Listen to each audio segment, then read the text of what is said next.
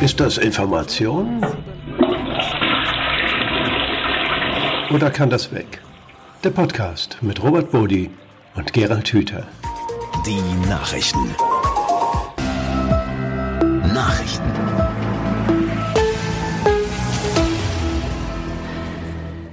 Ja, einmal mehr willkommen bei Ist das Information oder kann das weg? Dem Podcast mit Gerald Hüther und Robert Bodi. Gerald, guten Tag. Ich grüße dich und alle, die uns hier zuhören. Hallo. Wir haben heute uns eine Nachricht, eine Information ausgesucht, ein Informationsangebot über ein schwedisches Bergbauunternehmen, das heißt LKAB, und hat nach eigenen Angaben ein großes Vorkommen an seltenen Erden entdeckt im sogenannten Kiruna-Gebiet. Das ist die größte bekannte Lagerstätte dieser Art in Europa. Ähm, seltene Erden, äh, die meisten haben das schon mal gehört, werden zunehmend wichtig für unsere Industrien, vor allem für die Elektromobilität, aber für IT-Technik. Seltene Erden werden da zunehmend gebraucht und wir sind da sehr abhängig von Lieferanten wie vor allem China. Und wir haben ja gerade durch den Ukraine-Krieg eine umfassende Diskussion darüber, wie abhängig wir von Rohstofflieferungen aus Drittländern sind, vielleicht auch aus Drittländern, mit denen das Verhältnis nicht so ganz einfach ist. Das gilt ja auf jeden Fall auch für China. Insofern lässt diese Information aufmerken. Gerald, mich hat das erstmal sehr berührt, weil es natürlich Hoffnung gibt. Auf einmal haben wir in Europa ein Vorkommen, das so aussieht, als müssten wir nicht mehr ganz so abhängig sein von zumindest Lieferungen von seltenen Erden aus China. Gleichzeitig wird dann natürlich auch gesagt, das dauert alles noch lange. 15 Jahre noch, bis alle Genehmigungsverfahren durch sind. Für mich bedeutet das, man ist da gemischt berührt, also ich zumindest. Auf der einen Seite gibt das Hoffnung, auf der anderen Seite wird natürlich auch klar, Mann, das ist aber ganz schön kompliziert und vor allem sehr langfristig sich da unabhängig zu machen. Wie war es für dich? Was mich berührt hat, ist der Umstand, dass hier eine Meldung in die Welt gesetzt wird, die in den nächsten 40 Jahren wohl noch keine Bedeutung hat. Also das ist doch das Eigentliche. Schön, dass wir jetzt wissen, dass es irgendwo seltene Erden gibt, aber äh, wollen wir jetzt 40 Jahre lang von China abhängig bleiben bis dahin? Also we, wem hilft das? Es hat, hat mir den Horizont nicht geöffnet, den Blick nicht erweitert, dass es irgendwo auf der Welt auch noch äh, seltene Erden geben kann in größeren Lagerstätten und dass das vielleicht in China äh, oder in, in Schweden oder sonst wo der Fall ist, finde ich okay.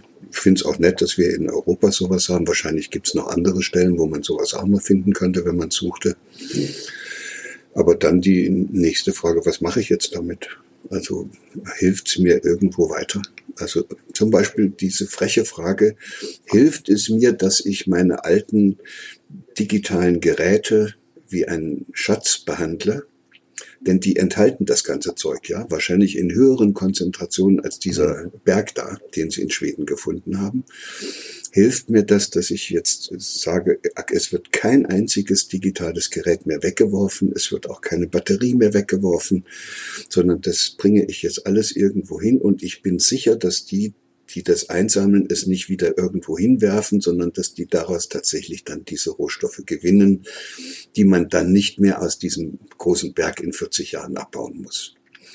Das wäre eine schöne Information gewesen, ne? dass äh, die, die, die mich, die mir hilft, äh, sicherer zu sein, dass es sinnvoll ist, die bisherigen digitalen Geräte wie Rohstoffe zu behandeln und wertvolle Rohstoffe und dass es ein Sammelsystem gibt, was dann auch zur Verfügung steht, um zu verhindern, dass man von China so abhängig wird. Wir könnten das ganze Zeug alles wieder einsammeln und könnten es recyceln und könnten daraus wieder diese Rohstoffe gewinnen.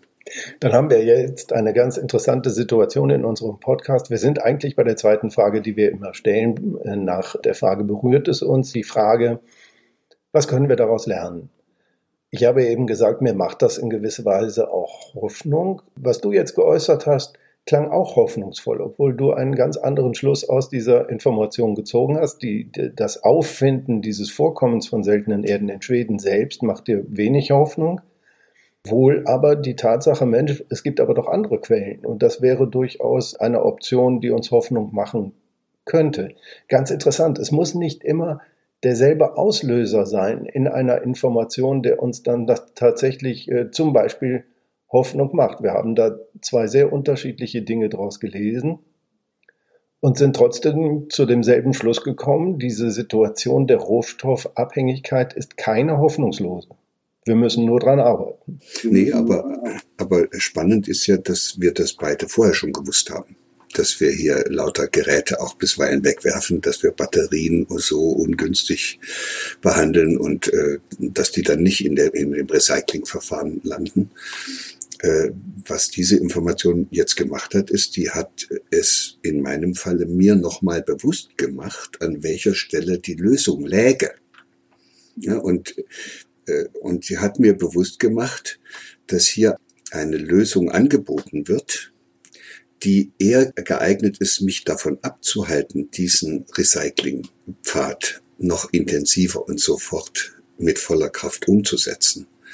Es wird die Hoffnung gegaukelt, vorgegaukelt, äh, jetzt sei doch alles gut, in Schweden gibt's ja genug.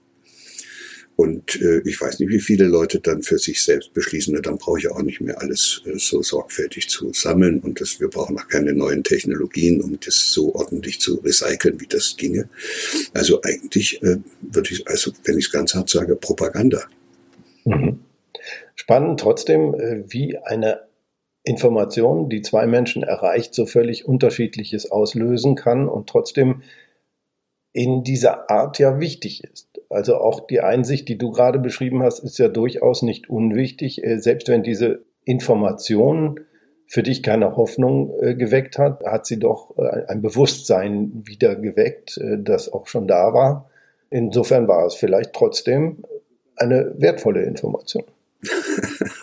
ja, klar.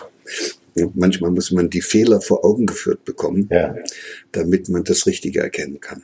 Ja, das ist, aber ich weiß nicht, ob das dann den Namen Information verdient. Also das, das ist dann vielleicht doch, äh, da ist der Begriff der Information weit gespannt, weil ob das passiert, was ich jetzt hier aus dieser Information ableite, ob das auch in den Hirnen der vielen Konsumenten dieser Information passiert, da hätte ich schon gewisse Zweifel.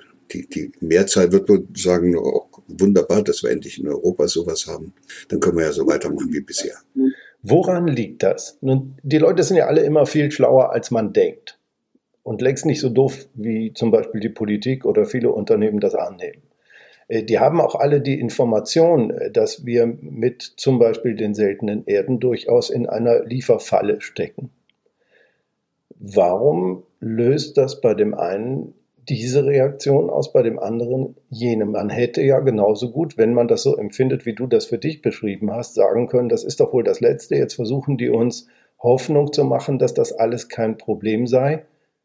Dann wäre aber nur Empörung und Zorn ausgelöst und weiter informativ nichts geschehen. Nee, aber die, die, die Beschwichtigung. Man hat ein Problem. Seltene Erden sind nicht genug da. Wir hängen von China ab. Und da äh, haben Menschen mit ihrem Hirn einfach diese Tendenz, nach einer Beruhigung zu suchen. Und diese Beruhigung wird dann auch gerne von äh, Vertretern der Medien geliefert. Und das ist natürlich, wenn viele Menschen in unserem Land sich Sorgen machen, dass wir in Bezug auf die seltenen Erden so abhängig sind von China, dann ist das eine wunderbare Beruhigungsmeldung, wenn dann gesagt wird, in Schweden ist ein Riesenvorkommen entdeckt worden aber in Klammern in 40 Jahren erst ausbeutbar. Mhm. Wie schaffen wir das als Informationsempfänger auf diese emotionale Falle nicht reinzufallen? Egal, ob es nun die falsche Beruhigung ist oder ob es die Empörung ist, die aber auch nicht konstruktiv ist, sondern nur zur Ablehnung führt. Ich glaube, das Kriterium heißt, äh, was kann ich wirklich damit anfangen? Ich persönlich. Also die, das ist ja immer so, dass mhm. es keine objektiven Informationen gibt, sondern ob das eine Information ist, das entscheide ich. Und ich habe jetzt für mich entschieden, dass das bestenfalls eine Information ist, die mich daran erinnert, wie unsinnig diese Information ist. Und dass es andere Lösungen geben muss, als zu warten, bis die in Schweden endlich so weit sind, dass sie das Zeug liefern. Und wir so lange weitermachen und äh, äh, unsere Elektrogeräte und all diese wunderbaren Rohstoffe, die wir schon in verarbeiteten Form nutzen, äh, wieder zu recyceln und, und damit uns unabhängig zu machen von seltenen Erden, die irgendwo aus der Erde ausgegraben werden müssen. Was bedeutet das für unser Informationsverhalten? Äh, du hast es sehr anschaulich gemacht, was man eigentlich braucht, wenn man mit dieser Nachricht äh, richtig umgehen will, ist den größeren Blick. Man muss wissen, dass wir abhängig sind von zum Beispiel anderen Lieferanten von seltenen Erden. Man muss wissen, dass wir teilweise diese Rohstoffe einfach in den Müll schmeißen, während wir krampfhaft versuchen, sie woanders aus dem Boden zu buddeln, mit allen ökologischen Folgen, die das ja dann auch hat. Man muss noch vieles andere wissen äh, über diese Thematik. Was bedeutet das für das Informationsverhalten jedes Einzelnen? Wie müssen wir uns informieren, damit wir bei solchen wichtigen Themen, das sind ja Themen, die unsere Zukunft gestalten werden, nicht in Fallen laufen? Zum Beispiel in die klassische Falle, da wird uns schon was einfallen. Wir werden irgendwo schon seltene Erden finden, wir werden irgendwo schon Erdöl finden, das war die Vergangenheit, wir werden irgendwann schon eine Lösung finden für das Endlagerproblem bei der Kernenergie. Wir laufen immer wieder in diese Fallen. Mir fällt da nichts anderes ein, als dass ich immer wieder prüfen muss, warum ist diese Information jetzt in die Welt gesetzt worden. Damit sind wir bei unserer dritten Frage, was ist die Agenda? Was ist die Agenda? Warum wird das gemacht? Wir hatten sie schon halb beantwortet. Viele Menschen sind verunsichert, ob der Verhältnisse, wie sie im Augenblick sind. Und hier wird ihnen eine Beruhigungspille angeboten und die schlucken die alle ganz gerne. Und da weiß man ja, das ist, da kann ich mich als Hirnforscher nochmal outen, dass es gibt nichts Schöneres als diesen Zustand der Kohärenz, wo alles so schön wieder im Hirn mhm. passt, bloß keine Probleme haben, immer schnell irgendwie eine Lösung herbeiführen. Und selbst wenn die langfristig gar nicht die richtige Lösung ist. Und das wird bedient. Es gibt ja eine größere Lösung in diesem Thema oder eine Scheinlösung, die nur Kohärenz herstellt, nämlich das Bestreben der aktuellen Bundesregierung, andere Bundesregierungen würden es übrigens genauso machen, das muss man gar nicht parteipolitisch sehen, uns in Zukunft unabhängiger von Rohstofflieferungen zu machen. Diese Nachricht, diese geäußerte Absicht schafft ja schon mal genau das, eine Beruhigung. Entsteht erstmal wieder Kohärenz, weil man sagt, na gut, da ist ein großes Problem, aber die kümmern sich ja, da gibt es bestimmt eine Lösung. Wenn man sich das genau anguckt, äh, ist diese Absichtserklärung ein frommer Wunsch und nicht mehr, denn wir haben de facto wenig Möglichkeiten, uns unabhängig zu machen von diesen Lieferungen. Gerade wenn wir auf seltene Erden gucken, wissen wir, dass der Bedarf wächst, während die Vorkommen eben nicht wachsen. Ja, aber wir können vor Ort und an jedem Tag und auch im Zusammensein mit anderen darauf hinwirken, dass solche Geräte, in denen solche seltenen Erden verbaut sind, nicht mehr in der Mülltonne landen. So, das heißt, es, mhm. wir können auch selbst in Bereiche gehen, wenn wir das Geld dazu haben oder äh, Freude daran haben, unser Geld irgendwo zu investieren, dann kann man in solche Bereiche investieren, die dieses Recycling so gut entwickeln, dass das auch wirklich gut funktioniert. Und wir können in unserer Kommune äh, mit der Abfallwirtschaft in Kontakt treten und können fragen, was könnt ihr denn noch besser machen, damit die Dinge nicht im Hausmüll landen. Und da konnte man sofort was machen. Und dann ist das eine Information. Ne? Wenn sie mir hilft, aktiv zu werden. Aber nicht, wenn sie mir vorgaukelt, es würde schon alles irgendwie werden, weil man irgendwo auf der Erde nochmal irgendwas gefunden hat, was nun zufälligerweise ein bisschen näher ist. Und im Augenblick ist Schweden unser Freund.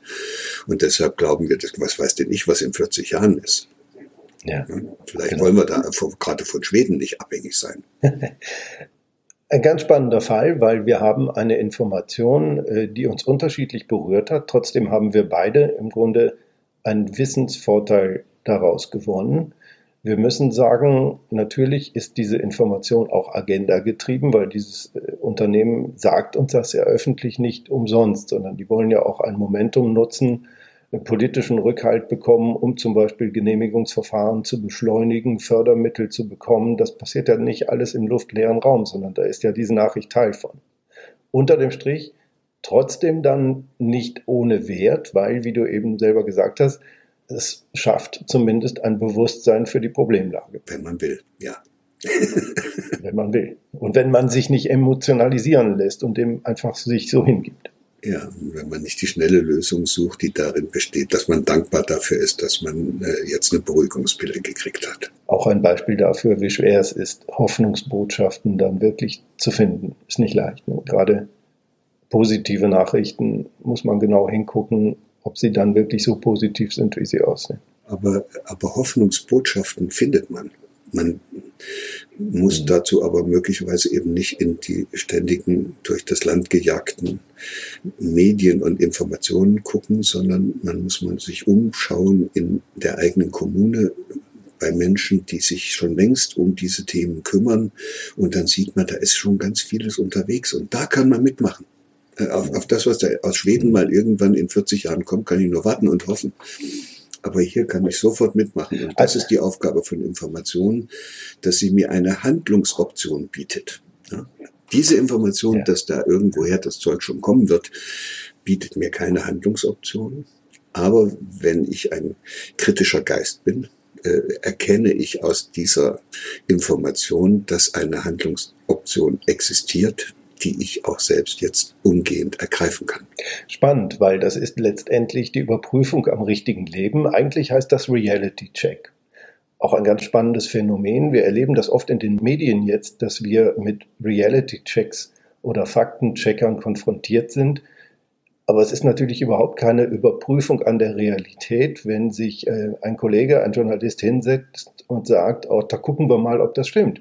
Das ist nicht die Überprüfung an der Realität, sondern das ist einfach eine neue Botschaft. Der nimmt auch nur Informationen, von denen man nicht weiß, ob sie stimmen und äh, behauptet dann, dass das jetzt mehrheitlich so oder so sei oder dass die wichtigen Leute das so und so sehen und der hängt sich auch nur an irgendwelche Meinungen an und deshalb ist Reality Check ist eigentlich eine Farce. Aber es gibt den Reality Check und der ist die, die tatsächliche Realität. Das ist das Leben. Das ist das, was hier in meiner Stadt mit diesen Geräten gemacht wird, die diese seltenen Erden enthalten. Und den kann ich sofort checken und da weiß ich dann plötzlich auch, was ich tun kann. Also ist das Information oder kann das weg? Es ist auf gewisse Art eine Information, was wir da heute hatten über die neu gefundenen seltenen Erden in Schweden, aber nicht an sich. Die Agenda ist fragwürdig, die Information selber kann eher in die Irre leiten als zu Erkenntnissen führen. Man kann aber was damit machen, wenn man es selber in den Kontext stellt und an der Realität auch mal überprüft. Genau so. Und ich danke dir, dass du dieses schöne Thema herbeigeholt hast und äh, freue mich, dass wir uns demnächst wiedersehen, um weitere solche spannenden Themen miteinander zu besprechen. Ist das Information oder kann es weg? Ja, herzlichen Dank allen, die zugehört haben.